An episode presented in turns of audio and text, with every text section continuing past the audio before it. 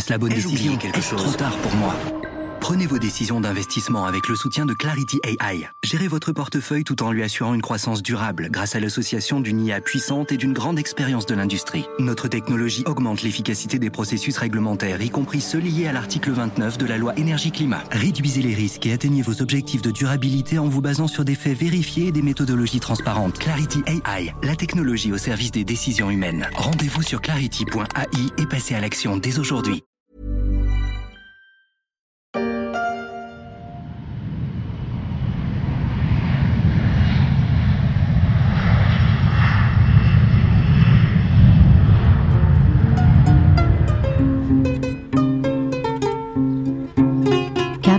l'Afrique. Au Niger, un soleil de plomb règne à la surface tandis que les minerais gisent sous le sol.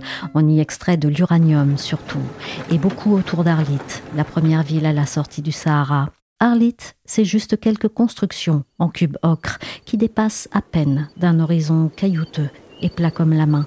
On ne rêve pas franchement de s'y installer, avec ses vents secs et ses températures de plus de 40 degrés. Pourtant, la ville a vu sa population quasi doubler depuis 2010. Et ce n'est pas une exception. Au Niger, la natalité est considérée comme la plus élevée au monde.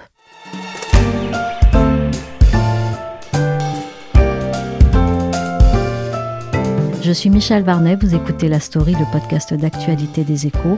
On continue la série sur les chocs démographiques avec un pays d'Afrique qui veut tourner la page des trop grandes familles.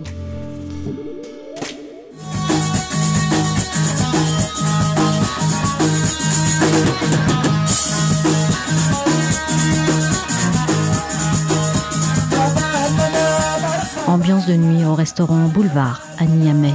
La jeunesse de la capitale nigérienne danse au son d'un groupe de rock Touareg.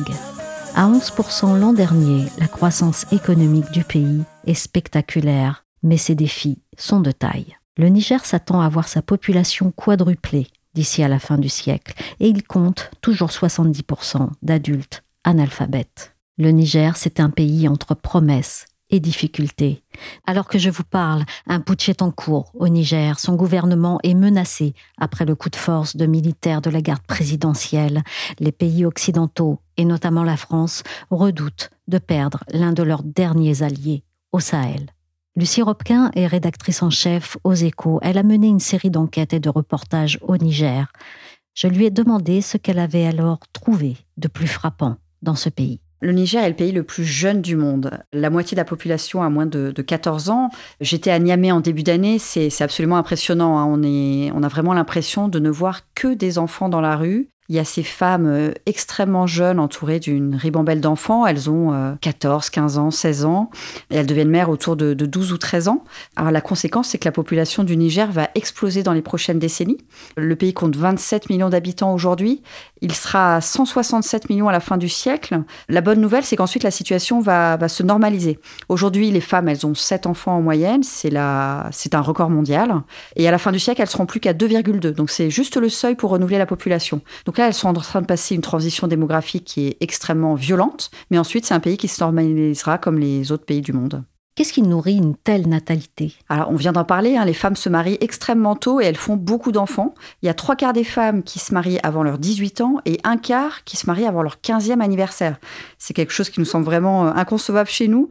Elles ont sept enfants en moyenne. C'est évidemment très lié euh, au manque d'éducation. Il y a deux tiers de la population euh, nigérienne qui est analphabète.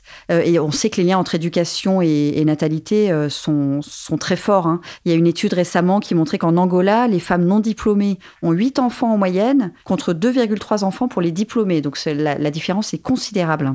Ce qui est intéressant aussi, c'est de, voir à quel point les règles d'héritage euh, jouent beaucoup dans la natalité en Afrique. En fait, la loi coranique fait qu'on ne peut hériter à la mort de son mari que si on a beaucoup d'enfants. Il y a beaucoup de polygamie, chaque homme peut avoir quatre femmes, et du coup, pour avoir une retraite, pour espérer vivre dignement, quand on est une vieille femme en Afrique, il faut avoir beaucoup d'enfants. C'est ça qui donne euh, un petit pécule. Cette démographie a quelles conséquences pour le pays? Les conséquences, c'est qu'il y a une immense difficulté à nourrir euh, tout le pays. C'est un pays qui est très désertique, qui est composé à 80% de, dunes. C'est intéressant quand on survole le pays en avion, on voit cette immense bandeau vert qui entoure le fleuve Niger, c'est le sud du pays, donc extrêmement productif avec beaucoup d'arbres fruitiers, beaucoup d'élevage, et le reste du pays n'est que pierre et désert. Extrêmement difficile de nourrir la population, et c'est ce qui provoque des immenses migrations vers le nord de l'Afrique et ensuite vers l'Europe. Je m'appelle Halima, j'ai grandi à Arlit et je suis la première jeune fille nigérienne à entrer à l'université de Harvard. J'espère ne pas être la dernière. Quand on investit dans une jeune fille, on n'investit pas juste dans un individu, on investit dans toute une famille, dans toute une communauté. Et la fille au retour investit dans sa famille et sa communauté. Et c'est là que le changement commence. Est-ce que le Niger a des leviers pour freiner cette démographie C'est compliqué. Ça passe beaucoup par l'éducation des femmes. C'est un levier fondamental pour changer les choses. Le président Bazoum, qui est vraiment un président très progressiste, hein, vraiment quelqu'un qui, incarne le progrès dans l'Afrique euh, du Sahel, euh, en a fait une des, causes nationales, une des priorités nationales. Donc il a créé des internats de jeunes filles pour que les femmes soient plus éduquées, qu'elles puissent s'émanciper et surtout qu'elles se marient beaucoup plus tard. La difficulté, c'est que c'est quelque chose qui coûte extrêmement cher et le Niger est l'un des pays les plus pauvres du monde. Alors ces internats de jeunes filles sont subventionnés à la fois par l'État et par des entreprises occidentales comme, euh, comme Orano, comme Bolloré, mais ça concerne que quelques milliers de femmes. C'est pas du tout à la hauteur de la situation. Et le président a donc alerté euh, les Occidentaux sur la difficulté à mener cette transition démographique. Il était à Paris il y a quelques semaines, au sommet de Paris, pour négocier un nouveau pacte financier mondial. Et il a dit à cette occasion que ce serait une grave erreur de priver son pays et les pays limitrophes des recettes d'hydrocarbures parce que sans ces recettes, il ne peut pas mener la bataille de l'éducation, il ne peut pas mener la bataille de la natalité. Alors, émanciper les jeunes filles au Niger, est-ce que ça passe bien? Est-ce que c'est perçu comme étant dans l'air du temps? C'est pas simple. Euh, à Niamey, la, cause est assez entendue. Euh, beaucoup de jeunes filles maintenant vont dans les universités. Dans les villages où je suis allée, donc c'était plutôt au nord du Niger, à la frontière algérienne, dans la région d'Arlit, c'est assez mal vu. D'abord parce que les, jeunes filles sont une force de travail pour leur famille, dans l'agriculture, dans les petits services, dans les petits commerces, et aussi parce qu'il y a cette euh, propagande qui s'immisce dans ces zones rurales, qui est alimentée en partie par les mouvements djihadistes d'ailleurs, qui est de dire que on veut évangéliser ces enfants, ces jeunes filles et alors, c'est un pays évidemment à très grande majorité musulmane. Et donc, ils ont l'impression qu'en envoyant ces jeunes filles dans des internats, qui plus est à des centaines de kilomètres de leur famille, il y a ce risque qu'elles perdent leur culture musulmane et qu'elles soient évangélisées. Donc, il y a une résistance des familles. Il y a une résistance aussi, on me disait, des, des, jeunes hommes hein, qui veulent se marier et qui disent bah, si tu fais des études, je me marierai avec quelqu'un d'autre. Donc, la pression, elle est à la fois celle de la famille et celle des petits amis qui mettent la pression sur, euh, sur les jeunes filles. C'est très compliqué pour ces femmes de s'émanciper.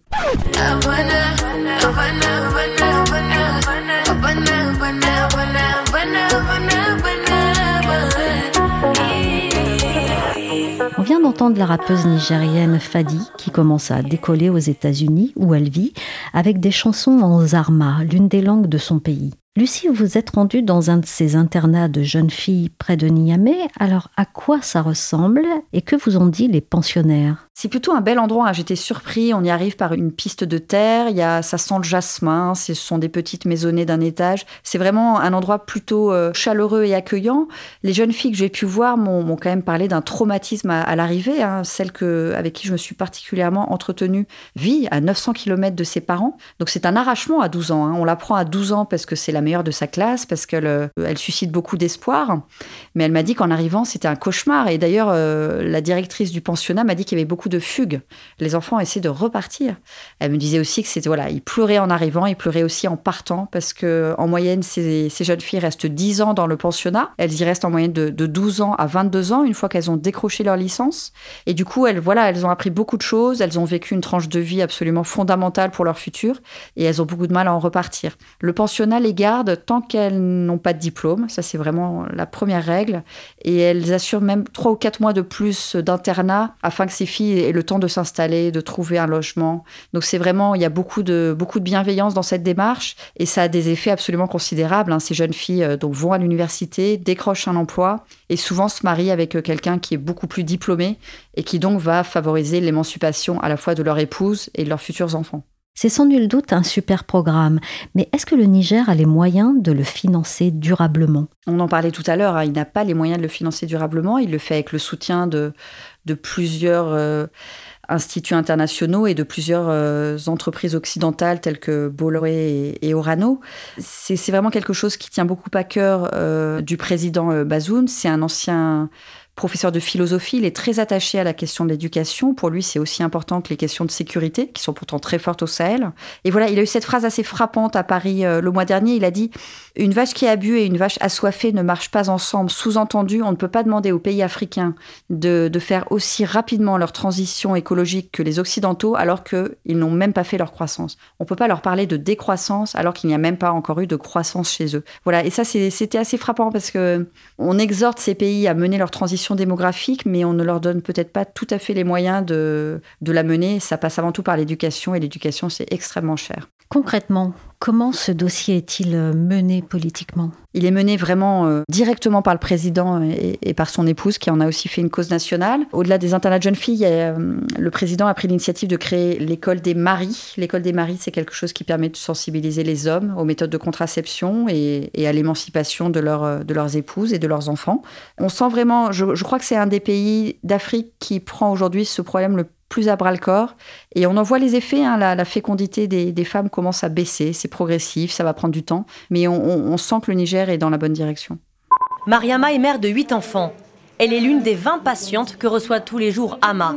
La sage-femme lui explique comment va fonctionner sa nouvelle méthode de contraception et la rassure sur le coût des soins. Toutes les prestations ici à Marie Stop sont gratuites. Ce qu'elle a choisi, c'est ce qu'on lui donne. Même si elle veut pilule pour un mois, on lui donne. Lucie, vous le dites, l'éducation est la clé d'une démographie maîtrisée, mais son outil, c'est la contraception, comme on vient de l'entendre dans cette archive de TV5 Monde. Alors, est-ce qu'il y a un problème d'accessibilité ou d'adoption au Niger? Non, en fait, les, politiques de contraception sont assez fréquentes à la fois au Niger et dans les autres pays d'Afrique. Pourquoi? Parce que c'est un prérequis pour obtenir les aides de la Banque mondiale. Donc tous les pays qui prétendent à ces aides doivent mener une politique active de contrôle de la natalité. Donc ça, c'est fait. C'est fait au Niger. J'ai pu voir dans les hôpitaux que les moyens de contraception étaient relativement accessibles. Ce qui est intéressant, c'est que quand on interroge les économistes, ils ne sont pas certains que l'accès facilité, voire gratuit à la contraception change la donne. Euh, j'ai interrogé une économiste qui est professeure à Polytechnique, qui s'appelle Pauline Rossi. Elle a mené une expérience au Burkina Faso qui tend plutôt à prouver que ces politiques de contraception ne sont pas réellement efficaces. En fait, elle a mis en place deux groupes de femmes. Le premier avait accès gratuitement à tous les moyens de contraception qui existent dans des centres de natalité locales, et le deuxième en était privé. Trois ans après, elle a fait les comptes, et en fait, les taux de fécondité des deux groupes étaient restés exactement identiques. Donc elle, elle, en tirait deux conclusions. La première, c'est que les femmes du premier groupe n'utilisaient peut-être pas les moyens de contraception qui leur étaient proposés. La deuxième, c'était que le deuxième groupe régulait peut-être déjà ses naissances par des méthodes naturelles. Donc le manque d'accès à la contraception n'est pas forcément ce qui explique la forte natalité africaine. Le vrai enjeu, c'est de savoir pourquoi les femmes continuent à vouloir autant d'enfants. On en a parlé tout à l'heure, les règles d'héritage leur sont très défavorables et pour l'instant, elles ont intérêt tout à fait objectif à faire beaucoup d'enfants. On garde cette image d'une Afrique avec une forte natalité. Est-ce que c'est vraiment le cas au XXIe siècle? Et d'où viendrait cette culture nataliste qu'on lui prête? C'est très intéressant. Alors déjà, l'Afrique n'est pas un, continent homogène. Certains ont déjà complètement accompli leur transition démographique. C'est le cas globalement du Maghreb, c'est le cas du sud de l'Afrique qui a d'ailleurs mis en place des systèmes de retraite qui ont permis aux femmes de s'émanciper de leur mari. Et du coup, elles font beaucoup moins d'enfants que dans les zones africaines. Globalement, l'Afrique affiche 1,4 milliard d'habitants. Elle en comptera quand même presque trois fois plus à la fin du siècle, 4 milliards. Alors la zone sahélienne dans laquelle se situe le Niger est la plus dynamique. C'est celle qui inquiète le plus parce qu'il va falloir absorber cette nouvelle population. Aujourd'hui, l'Afrique représente un sixième de l'humanité. Elle pèsera pour un tiers en 2100. En fait, c'est presque le seul continent du monde qui continuera de croître. Tous les autres continents vieillissent et déclinent.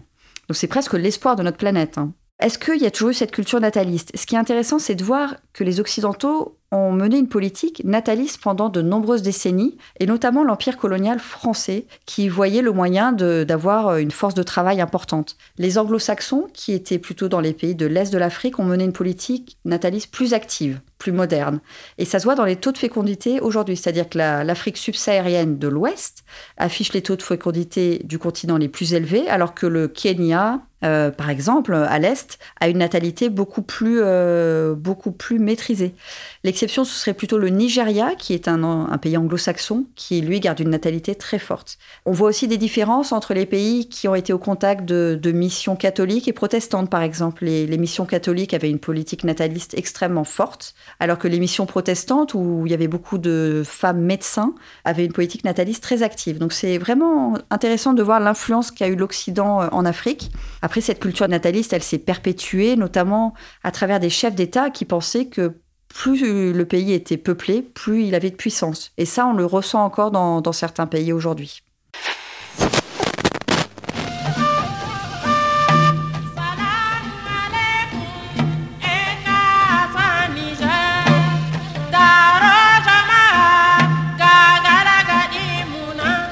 Mais dans un avenir proche, Lucie, avant que la démographie ne ralentisse, où cela mène-t-il le pays? Donc les conséquences euh, de cette natalité sont nombreuses. La principale inquiétude, elle est évidemment alimentaire. Et l'Afrique est frappée par des sécheresses parfois violentes, hein, avec euh, ce changement climatique qui la touche tout particulièrement. Le président nigérien a euh, un exemple assez concret qu'il a encore donné au sommet de Paris le mois dernier. Il disait qu'à l'époque, les, les vaches au Niger se reproduisaient en moyenne chaque année et produisaient du lait pendant neuf mois. Aujourd'hui, elles se reproduisent tous les deux ans pour une production de lait réduite de moitié. Donc cette population va doubler alors que l'offre alimentaire a plutôt tendance à décliner. Le Niger est comme de nombreux pays d'Afrique euh, totalement dépendant de, l'étranger pour son alimentation. J'ai vu plusieurs initiatives hein, dans le nord du pays pour essayer de développer euh, la souveraineté alimentaire du pays. Il y a notamment ces cultures au goutte à goutte qui permettent d'économiser beaucoup d'eau et de produire beaucoup plus. Alors là, j'ai vu un champ en plein désert, c'est un peu surréaliste, c'est-à-dire qu'il y avait des, des, pastèques et des melons qui étaient plantés euh, avec donc ce, ce système de goutte à goutte, mais on a vraiment l'impression que ce n'est pas encore à la hauteur des enjeux.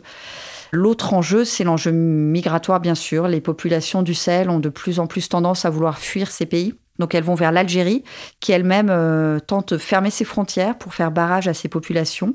Et voilà, et ces Nigériens, comme, euh, comme les Maliens, comme les Tchadiens, espèrent ensuite rejoindre l'Europe. Donc les conséquences vont se mesurer dans, dans les années qui viennent. À quel horizon le Niger espère-t-il voir pleinement les fruits de sa politique? Il le voit déjà un peu, on, le disait tout à l'heure, la fécondité euh, commence déjà à baisser. On est à 7 enfants par femme, mais on atteindra assez rapidement, à la fin du siècle, un taux de 2 enfants par femme. Donc, en fait, on est, on est vraiment au pic de, de la vague démographique. Ensuite, euh, la population va se stabiliser. Il est même tout à fait possible qu'au-delà d'un siècle, elle décline. J'ai beaucoup interrogé euh, pour mon enquête Gilles Pison, qui est démographe à l'INED qui me disait de, bien garder en tête qu'il n'y a pas d'exception africaine. L'Afrique vit la même transition démographique que l'Asie il y a 30 ans, elle le vit juste plus tard. Donc c'est impressionnant aujourd'hui, mais il y a 30 ans, il faut se souvenir qu'on on avait peur du péril jaune, on craignait que les Asiatiques euh, envahissent toute la planète et qu'ils fassent, euh, qu'ils continuent à faire beaucoup d'enfants. Aujourd'hui, la plupart des pays asiatiques ont terminé la transition démographique et vieillissent et déclinent. C'est absolument alarmant euh, au Japon, en Corée. Donc voilà, l'idée, et on a du mal à l'imaginer aujourd'hui, c'est que va peut-être devenir un pays vieux au-delà de 2100. Merci à Lucie Robquin, rédactrice en chef aux échos. La story s'est terminée pour aujourd'hui. Cet épisode a été réalisé par Nicolas Jean. On se retrouve demain pour un nouvel épisode sur les chocs démographiques à travers le monde, une série que vous pouvez retrouver également dans les échos.